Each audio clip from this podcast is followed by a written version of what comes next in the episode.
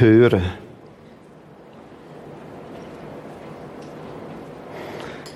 Können wir Gott hören? Irgendwie ist es schon ein bisschen anmassend. Ich will Gott hören.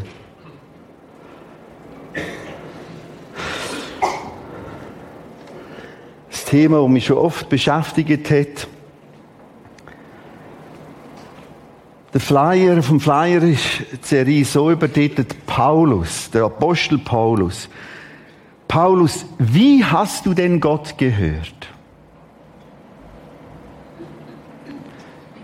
Und so werden wir diesen Sonntag und die nächsten zwei immer wieder die Bibel öffnen und schauen, ja, Paulus und deine Freunde, wie haben dir Gott gehört?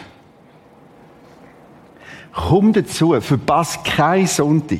Eines mehr, wenn du nur ein Teil nimmst, fehlt ganz vieles. Ich kann heute nur mal im ersten Anlauf daher führen und nächsten Sonntag vertiefen und den anderen Sonntag nochmal. Und dann hast du richtig eine neue Sicht über Gottes Reden. Ich habe es nicht einfach gemacht. Ich habe über Wochen oft ein, zwei, drei, vier, fünf Stunden pro Tag nochmal und nochmal gefragt, was steht geschrieben? Paulus, wie ist denn das gewesen? Wir starten mit einem Bild und das führt uns ein bisschen an die Thematik her.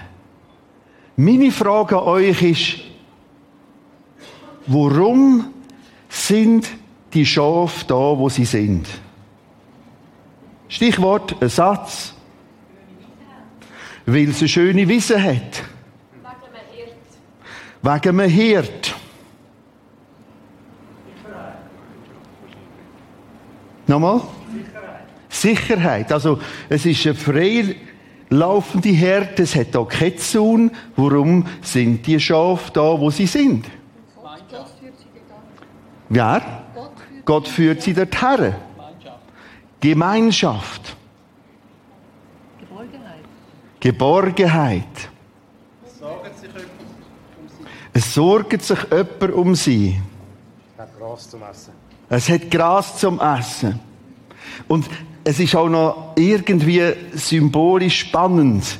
Das eine ganz links verträumt hängt irgend an einem Kräutchen nachher, oder will ich jetzt auch zu viel, ein bisschen Saurampfer und jetzt das Ganze da von wühlen und drehen. Es ist ein bisschen so. Und da vorne ist eins, wo nicht mehr richtig weiss, was hergehört. Warum sind die Schafe da, wo sie sind?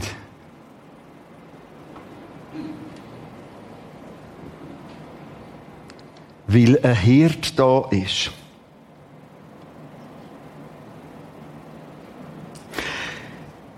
Weil sie eine Stimme gehört haben von einem Hirt. Vielleicht auch von seinem Hund. Vor etwa drei Jahren habe ich das letzte Mal das beobachten in Griechenland. Und der Hirt hat ein Blech gehabt. Und auf das Blech geschlagen und plötzlich sind von überall her Schafe gekommen. Von der grossen, weiten Weide sind sie hierher gekommen. Man hat sich kennt.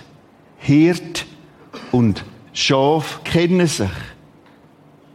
Wir wollen einen ersten Bibeltext dazu nehmen, der genau das beschreibt, wenn es ums Reden und Hören geht.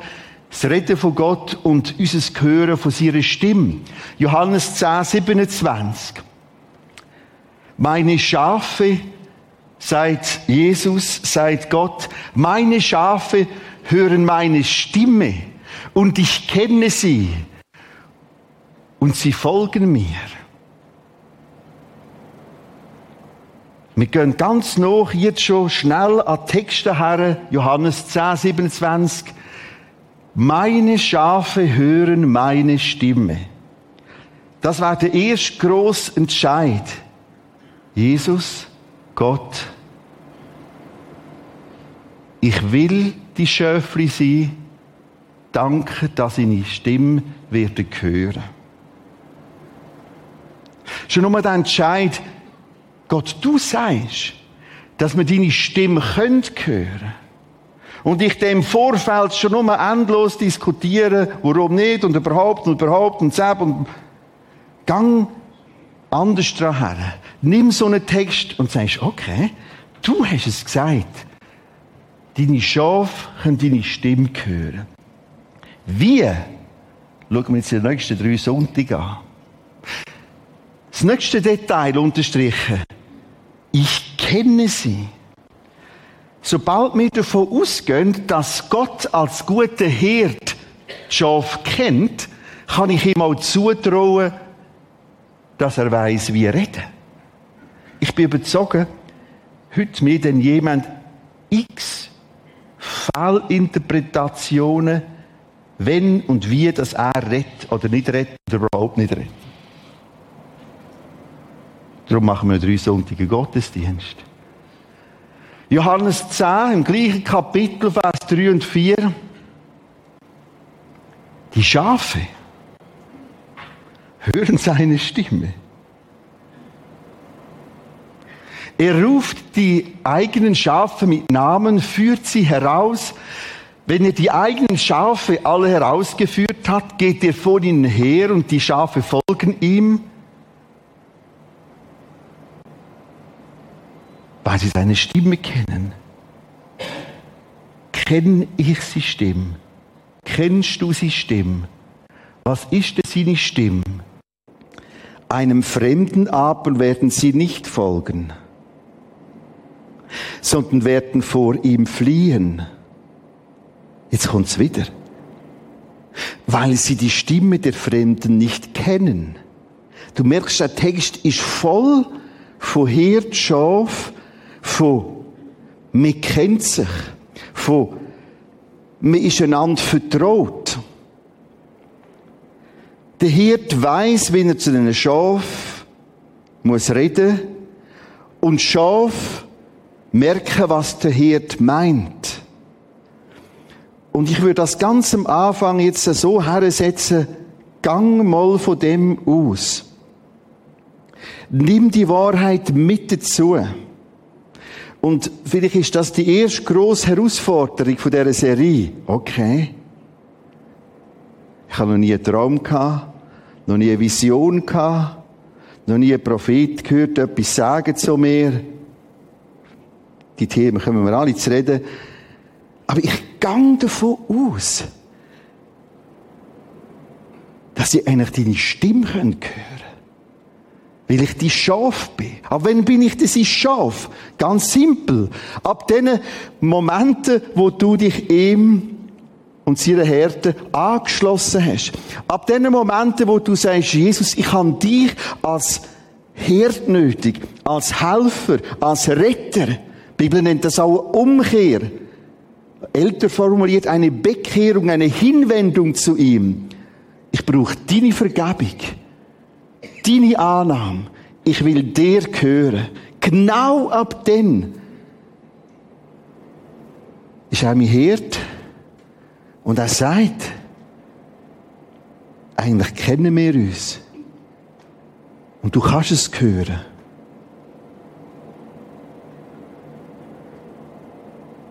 Ich kenne dich.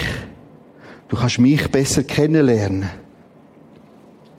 Und so wird das Ganze ein bisschen vertrauter. Ich entwickle da eine Grafik, die uns durch die ganze Serie wird begleiten.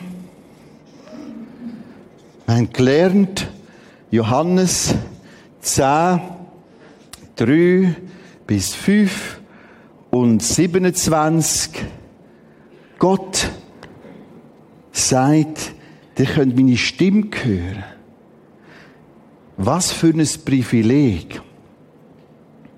Was für eine Chance. Es ist keine Anmassung, es ist etwas, was er selber in seinem Wort sagt, zum Beispiel eben in dem Johannes 10. Ich weiß, dir wollen es konkreter, ich auch. Es haben schon viele gesagt, Gott hat mir gesagt, oder los auf Gott. Drum, Paulus, Wie ist denn das? Wie hast du Gott gehört? Ich nehme einen zweiten Flipchart dazu. Und jetzt bauen wir da einen grossen Pfeil auf.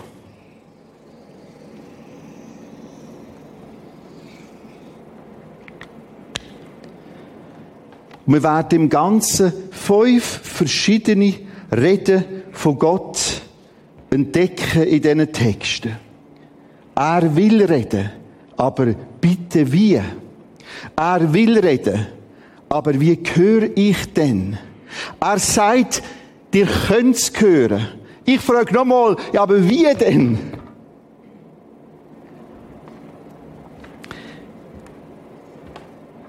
Ich bin so vorgegangen, dass ich die sogenannte Missionsreise untersucht habe. Es gibt eins, zwei, drei, die drei Missionsreisen.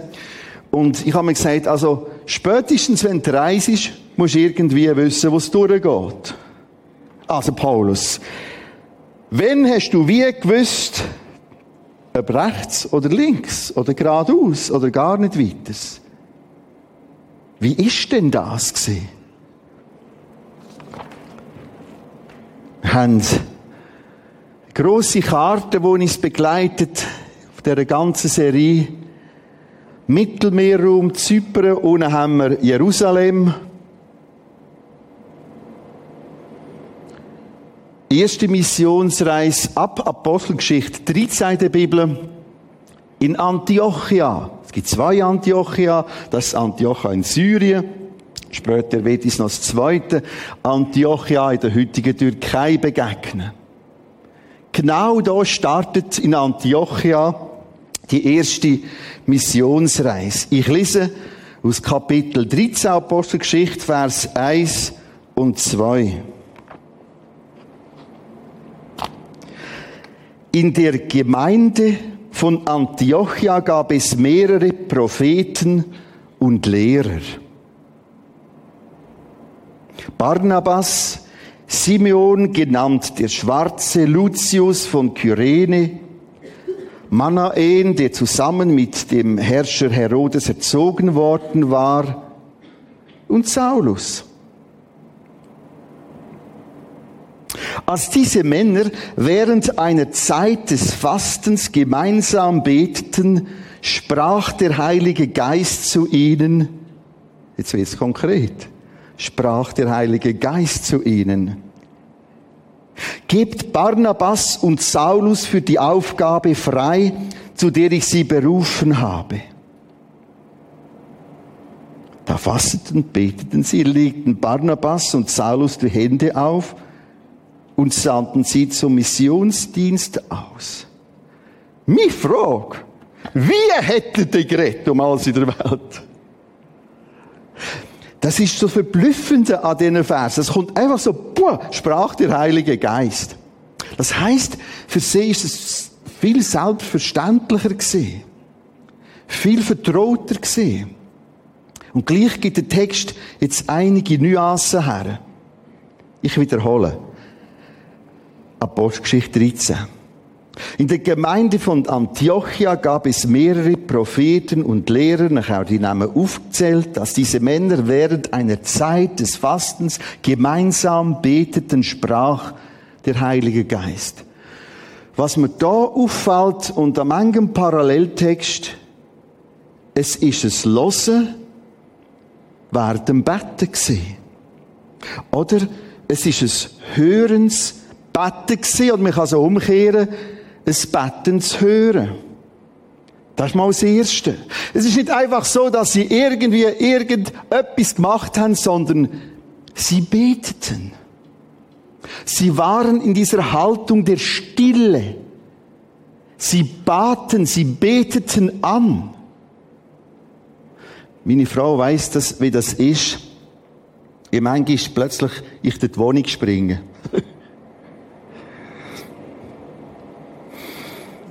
Manchmal vom Essen weg. Oder manchmal von der stillen Zeit, die wir gemeinsam gestalten, weg.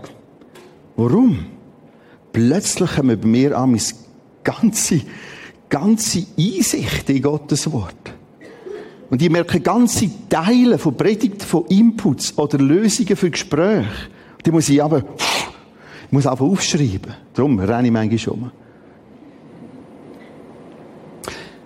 Wenn ich bei mir her schaue und werde immer bisschen von mir selber erzählen, die meisten, das meiste Reden Gottes ist entstanden im Umfeld von Stille und Gebet. Ich schaffe jetzt mit Farben. Wir nennen das so ein die orange Linie, das orange Reden Gottes. Wir geben dem es Nummer eins, weil uns das zuerst mal begegnet. Betend, hören. Oder, wenn es nicht anders geht, wird es auch umkehren. Hörend, beten. Und so werden wir im Ganzen fünf so Themen entdecken.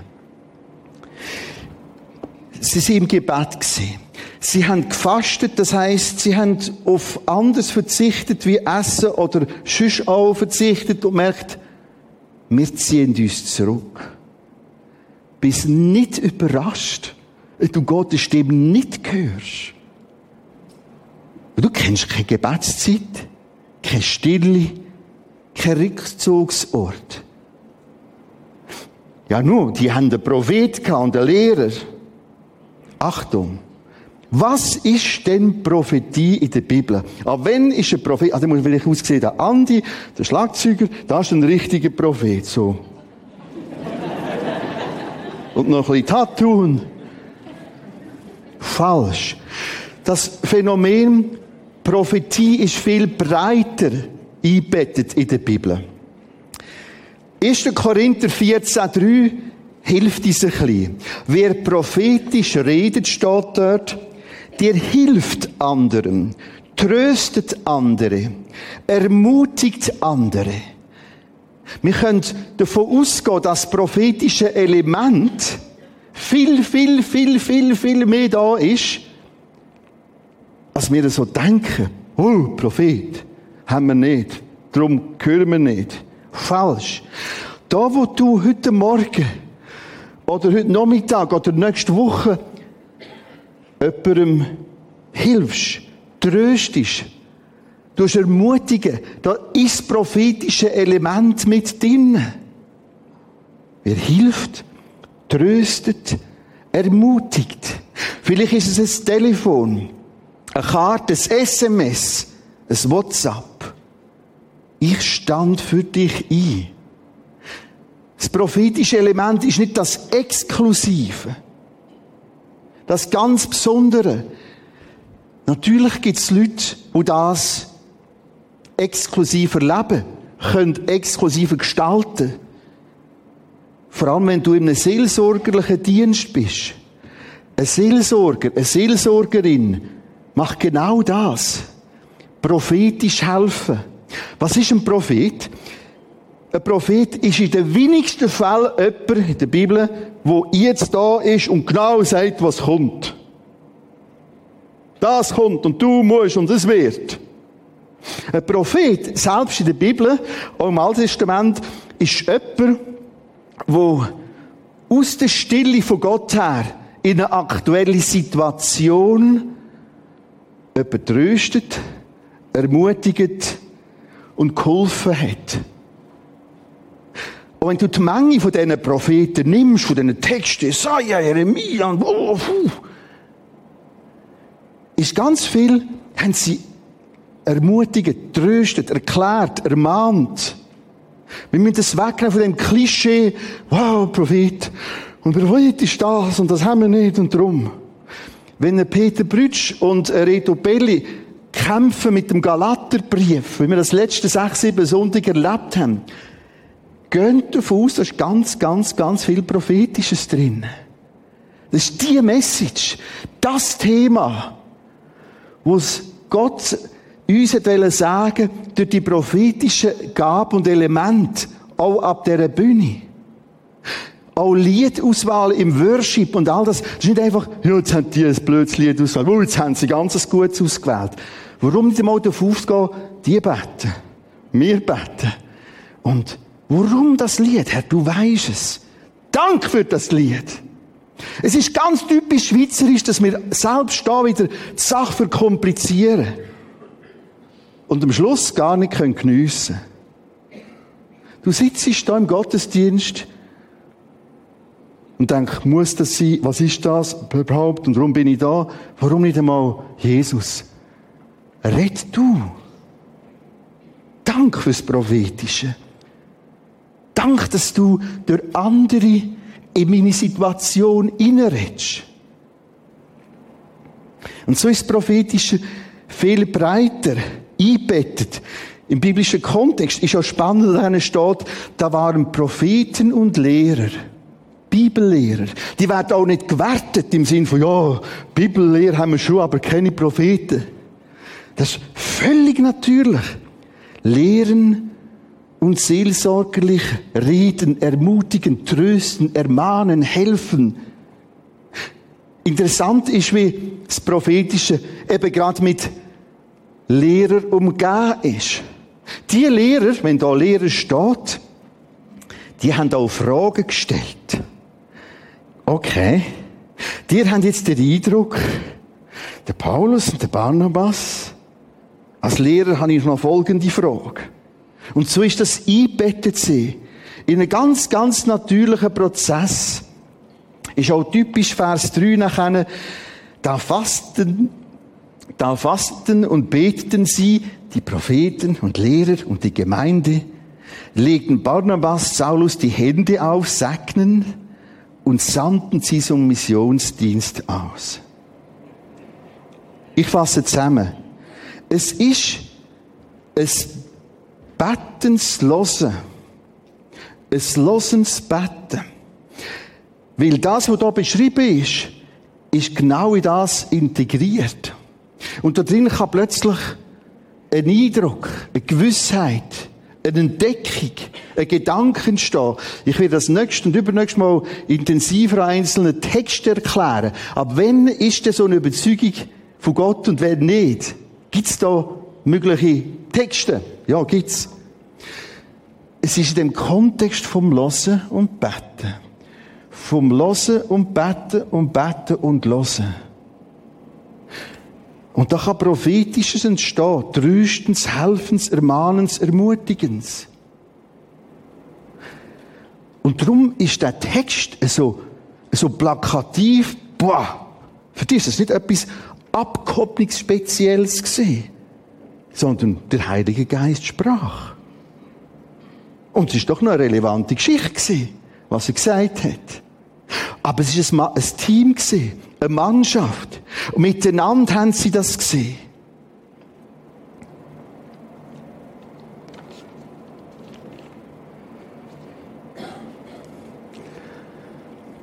Übrigens, wenn ihr den neuen Flyer nennt, Prisma Gebet, werden wir ab, ab September auch in den Zonen, wir haben verschiedene Zonen angeboten, verschiedene Themen, eine neue Zone haben, die heißt auf Gott hören oder Gott zuhören. Wir werden ein Stück auch experimentieren.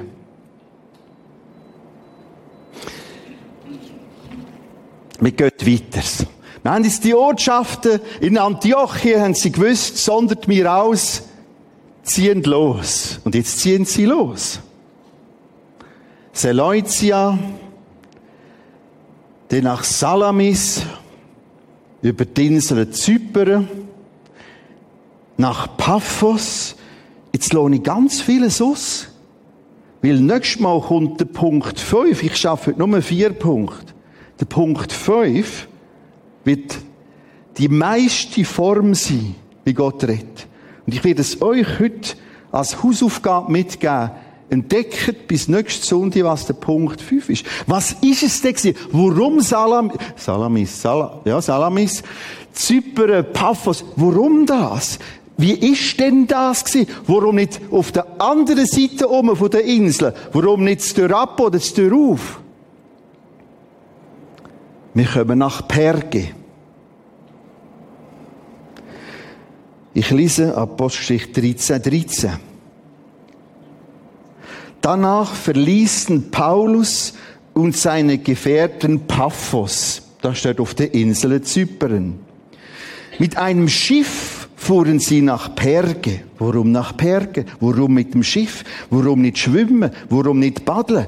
Äh, wie erkenne ich Gottes Willen? Wie haben die Gottes Willen erkennt? Das ist alles der Punkt 5. Nächstes Mal. Mit einem Schiff fuhren sie nach Perge in Pamphylien, wo sich Johannes Markus von ihnen trennte und nach Jerusalem zurückkehrte. Was ist da passiert? Warum wissen die jetzt, dass es jetzt Zeit ist, dass der Eid wieder heimgeht? Wie erkennen die das? Wie erkennen die den Willen Gottes in dem? Wie hat denn Gott geredet?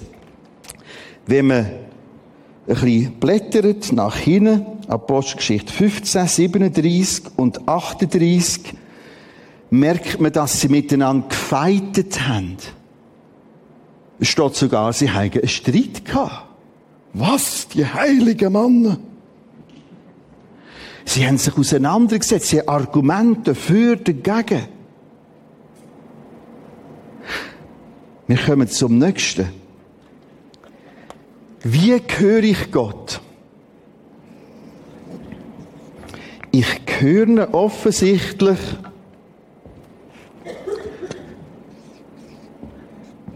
im Gespräch mit anderen, im Gespräch, wenn man dort in Perge ist und nach oben schaut, dann kommen riesige Berge, das Taurusgebirge. Drei bis viertausend Meter hoch. Und irgendwie hat es dem Johannes mal, also ich mag nicht, das, das wird mir zu steil und zu hoch. Und so haben sie sich geeinigt im Gespräch, das kommt nicht gut. Ist gut gewesen bis jetzt.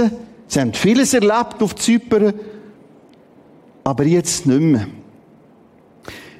Ich mache kurz einen Sprung angenommen, hat jetzt die ganze Reise schon gemacht, wir kommen in Antioche wieder an und da gibt's dort noch einen Text, dass sie nach Antioche, nach Jerusalem sind. Sie sind auf Jerusalem, weil sie eine wichtige theologische Lehrfrage haben müssen klären. Wieder frage ich, wie haben Sie Gott gehört? Wie haben Sie Stimme gehört? Johannes 15 widmet dem ein ganzes Kapitel. Weißt du, was die gemacht haben? Diskutiert. Die haben eine Sitzung gehabt. Eine Sitzung? Die haben eine Art Workshop forummäßig. Das ist hochspannend, das Kapitel 15. Dann stand der auf und hat gesagt, dann stand der auf und hat gesagt, und dann haben noch die gesagt, und einer kommt in Apostelgeschichte 15 zu Vers 28. Der Heilige Geist und wir haben beschlossen.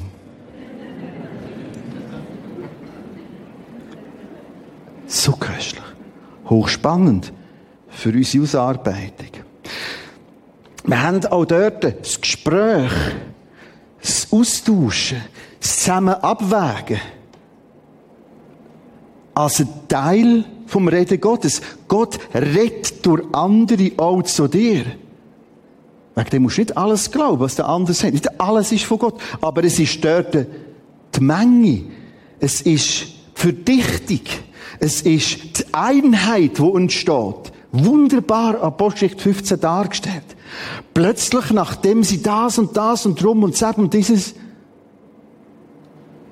das ist jetzt Gottes Rede. So normal, meine Liebe. So normal.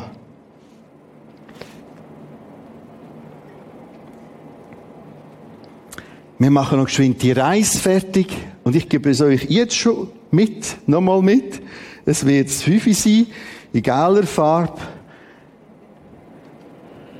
Es gibt da überall eine gleichliche Beobachtung, wie sie Gott gehört haben oder wie sie gemerkt haben, wo sie durch müssen. Was ist es? Gehen Sie wieder zurück. So. Jetzt machen wir einen Sprung. ich habe etwas verpasst. Machen wir es halt noch retour. Das habe ich noch verpasst. Alles auf der ersten Missionsreise. Antiocha in Pisidien. Weil da kommt wieder für uns ganz etwas Spannendes zu unserer Frage, wie haben ihr Gott gehört? Ich lese Apostelgeschichte 13 ab Vers 14. Barnabas und Paulus zogen allein weiter nach Antiochia in Pisidien. Am Sabbat gingen sie dort in die Synagoge. Synagoge ist quasi Kille vom, von den Juden in der Fremde. Wenn es nicht im Tempel ist, in Jerusalem, heißt alles andere Synagoge, die Zusammenkunft, die Versammlung, heißt es eigentlich vom Altgriechischen her. Nach der üblichen Lesung aus den Büchern der Mose, des Mose und der Propheten ließ ihnen der Synagogenvorstehen ausrichten, deine zwei Herren, liebe Brüder, wenn ihr etwas lehren wollt, was der Gemeinde nützt, dann redet nur. Und jetzt kommt eine lange Abhandlung. Eigentlich wie eine lange Predigt. Ich pick noch ein paar Verse auf, Vers 22.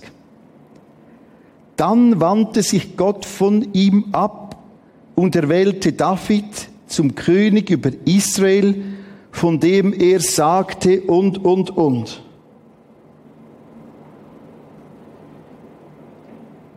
Plötzlich zitieren sie Bibeltext.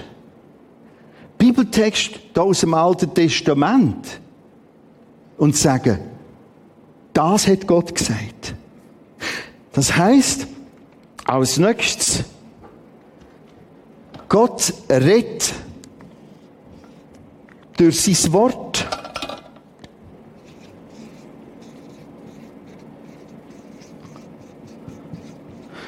Weiter ohne Vers 32. Alles ein Teil von der Predigt euch verkünden wir nun diese rettende Botschaft, die Zusage, die Gott unseren Vorfahren gab. Hat er für uns jetzt erfüllt, indem er Jesus von den Toten auferweckte? So heißt es im zweiten Psalm und den Gott das wieder. Und so hat Gott geredet. Das heißt, sie nennen die Bibel als Rede Gottes. Das Erste. Paulus, wie hast du Gott gehört? Betend hören, hörend beten. Zweitens, im Gespräch suchen wir Einheit, suchen wir Lösungen. Drittens, Wort Gottes. Jetzt merkst du mal, wie viel von dem kannst du rauslassen. Es gibt ganz viele, die meiden das, Beziehungen für Gespräche, für ehrlich haben sie schon lange nicht mehr. Vor allem stellen sie keine Fragen. Und das ist auch längstens verblasst. Und dann schimpfen sie, dass sie Gottes Rede nicht hören. Wie oft, rede wieder von mir, habe ich gerade in dem Lesen vom Wort Gottes wieder gemerkt, ah so, nicht so, vielleicht so, vielleicht das. Ich probiere auch darauf zu achten. Ich mache mir zwischen auch Notizen, etwas, was sich verdichtet. Warum ist der Text wieder? Was ist das? Warum sagt mir jemand den gleichen Text schon wieder? Was ist es? Hey, warum, warum nicht so durch den Alltag gehen? Du wirst mit der Zeit als Christ frustriert und verbittert und wirst am Schluss sagen, der soll er endlich reden. Dabei hast du ihm das Mut zugeschlagen und das Mut zugeschlagen und da auch gerade nochmal. Wir werden auch das, vor allem nächste Sonntag, vertiefen. Gottes Reden durch sein Wort. So, und jetzt machen wir die Missionsreise fertig im Schnelltempo und kommen zu der zweiten Missionsreise. Die fängt wieder in Antiochien, Syrien an. Er geht wieder nach Derbe, Lystra, Ikonien, Warum dorthin? Das alles gehört zum Punkt 5, wo eure Hausaufgaben sind. Warum Ikonien? Warum Antioch in Pisidien? Woher hast denn du, Paulus, gewusst, dass das jetzt Richtige ist? Uh, jetzt wird's schwierig. Jetzt kurvt er um. Unheimlich schwierig. Weil dort hat er nicht gewusst, was durchgeht. Werden die Texte alle miteinander anschauen. Er hat da, der ist nicht gegangen, da, der ist nicht gegangen, da, der ist nicht gegangen. Werden das anschauen. Jetzt kommt er nach Troas. So. Ich lese aus Apostelgeschichte 16, 8. Sie zog, so zogen sie an Mysien, das ist Gebiet, vorbei und erreichten die Hafenstadt Troas. Genau da sind wir jetzt.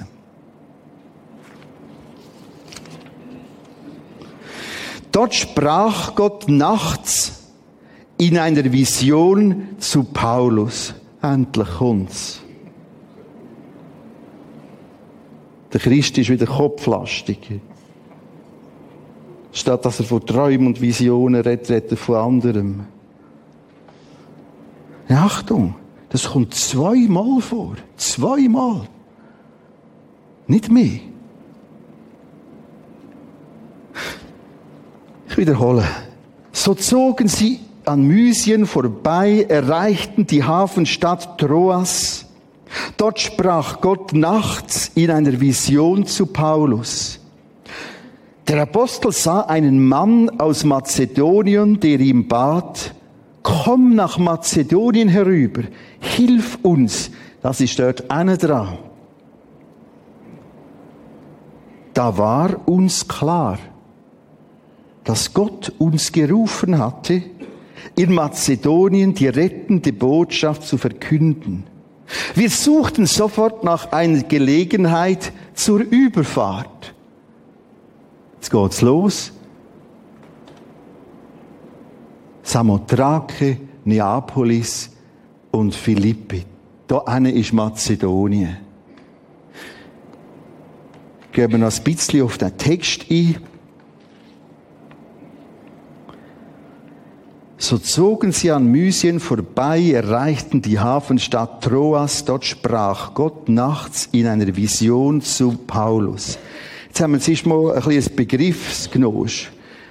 Weil manchmal kommt der Begriff Traum vor, manchmal ein Gesicht und manchmal eine Vision. Es meint das Gleiche, nur andere Aspekte.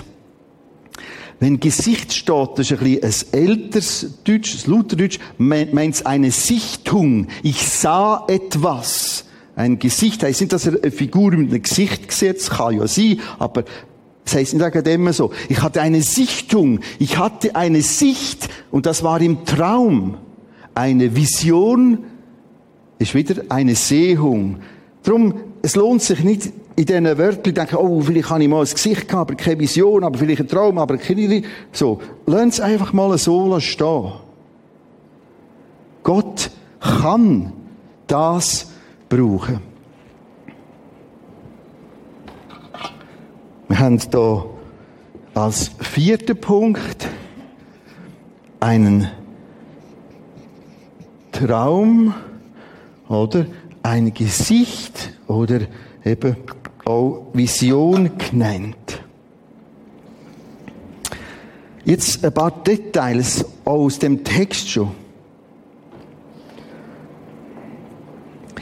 Es ist verblüffend, wie das klar war. Es ist einfach klar gewesen. Ich lese es nochmal. Vers 8. Sie so, so zogen sie an Mysien vorbei und erreichten die Hafenstadt Troas. Dort sprach Gott nachts in einer Vision, einem Traum, einem Gesicht zu Paulus. Der Apostel sah einen Mann aus Mazedonien, der ihn bat, komm nach Mazedonien herüber und hilf uns. Da war uns klar. Also das erste Mal, ein Traum von Gott ist in allermeisten Fällen klar. Interessant steht auch uns klar. Wenn 50 Leute sagen, da durch, und du sagst, ich habe einen Traum und gang da durch, würde ich vorsichtig sein. Interessant, ich habe, ich weiß es nicht, ich habe nie eine Statistik geführt, es ist irgendwie vier, fünf, vielleicht auch sechs Träume gesehen. Wo ich heute weiss, von Gott Träume, die ich hatte. Ich träume endlos. Was für Grümpel träumt es mir manchmal? So, dass ich mir eigentlich am Morgen sage, du, Gunda, das ist dieser. Interessant sind die anderen Träume. Jedes Mal bin ich komplett wach gewesen. Ganz wach. Ganz anders. Und merkt, das ist anders. Es ist wie klar. Der weiter, wenn ich aus dem heraus einen Entscheid treffen muss es uns klar sein. Ich habe ganz, ganz tragische Sachen gesehen, Jemand hat sogenannte Visionen, Traum gehabt und ist komplett nach Hause gefahren. Vorsicht. Der weiters, das, was er träumt hat, passt in Kontext. Das ist typisch darauf, vorher ist es überhaupt nicht mehr klar gewesen, wodurch. Ich habe das dargestellt in diesen Kurven und plötzlich wird es klar. Plötzlich ist eine Klarheit. Ach so. Und das zusammen gibt die Chance, dass Gott tatsächlich auch den Träumen reden kann. Acht auf eine Balance. Vorsicht, ja, es ist einfach Hörensgebet. Oder es ist Traum und Vision. Nein, es ist Wort Gottes, Gespräch, bettend hören. Und es kann ein Traum sein. Und der Hauptpunkt, nächste Sonntag, da unten, gell, was fehlt da noch? Wir werden jetzt überleiten zum Abendmahl. Schau jetzt, äh, das Abendmahl ist eins von vielen Reden Gottes. Im Abendmahl streckt Gott dir eine Symbolik her. All das ist Rede Gottes. Sagt, hey, nimm's, tu es. Und so oft ihr es nehmt, denkt daran. Und im Kelch streckt er dir Saft von Trauben entgegen und sagt, nimm's, es ist symbolisch für mein Blut. Und ich werde dich jetzt einladen, fang ganz vorne an. Okay? Als dein Kind, als dein Schaf, höre ich dich. Und jetzt will ich so nehmen. Ich will das Reden so nehmen.